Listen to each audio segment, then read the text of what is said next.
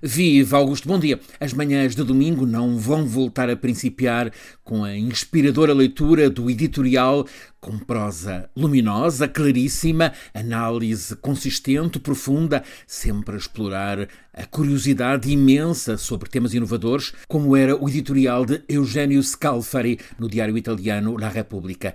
Nas últimas duas semanas ele já tinha faltado. Chegou ontem ao fim, após 98 anos de vida. O último gigante do jornalismo clássico, escreve Michele Serra no obituário.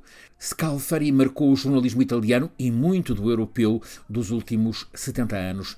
A escrever e a empreender. A escrever, ele, sendo jornalista, era economista, filósofo, romancista, poeta. Citava os filósofos gregos, os iluministas franceses, os clássicos ingleses, alemães, também muitas vezes Fernando Pessoa, que descobriu através do amigo António Tabucchi.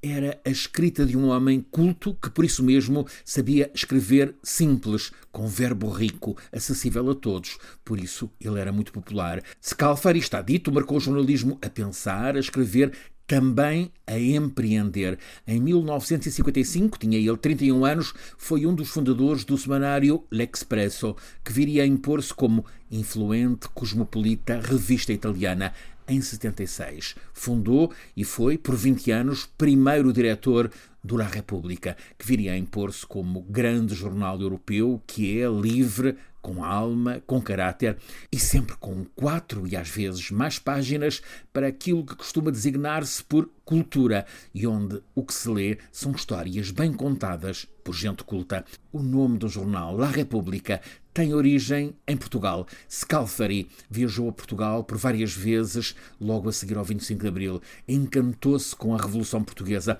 em maio de 75, seguiu com grande paixão o caso do jornal República, numa fase de intenso conflito entre a redação e a área gráfica do jornal. Numa noite, julgo que é de 20 de maio desse 75, Scalfari assistiu ao lado de Sofia de Melo Breiner de uma varanda em frente às instalações do República, na Rua da Misericórdia, em Lisboa, assistiu às manifestações de apoio a cada uma das partes. Genericamente, o PS com a redação, o PCP e outras esquerdas com os trabalhadores gráficos. Nessa noite, e isso está escrito, Scalfari decidiu que o jornal que iria começar a ser publicado oito meses depois iria chamar-se, continua a ser, La República. Eugênio Scalfari lançou o jornal, viveu intensamente a redação como diretor durante 20 anos, depois passou a editorialista cronista, também entrevistador, mas continuava a ir às reuniões diárias da redação.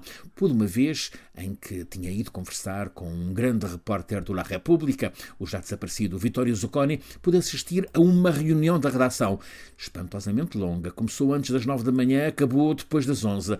Scalfari já não era o diretor, mas, já de barba branca, continuava a pontificar. Aquela conferência de redação pareceu um teatro. Elogios e críticas à edição do dia do jornal, que ele, às nove da manhã, parecia ter lido de ponta a ponta. Depois, discussão acalorada, mas muito bem humorada, elegante, sobre os assuntos a tratar para o dia seguinte.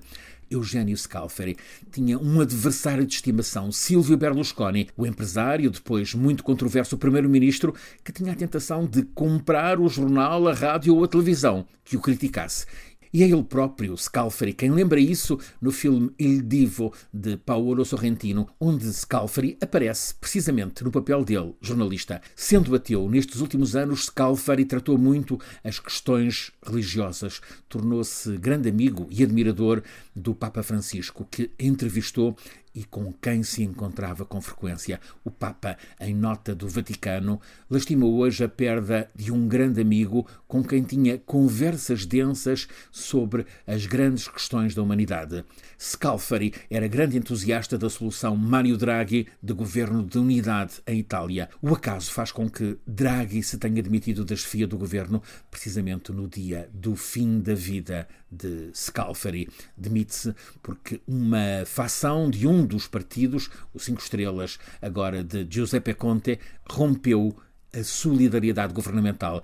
Itália entrou em crise política, isto num momento crítico de crise energética, inflacionista. Por isso mesmo, o presidente Mattarella não aceitou a demissão. Abriu a porta a uma semana para negociações em busca de compromissos. Eugênio Scalfari iria certamente defender no editorial do próximo domingo que a continuidade do governo de unidade de Draghi é vital para a Itália num tempo de grande crise provocada pela guerra, vital para que a Itália não caia no vazio e para que o Kremlin não possa pôr-se a celebrar a queda de líderes europeus. Há uma semana, Boris Johnson em Londres, agora seria Mário Draghi em Roma.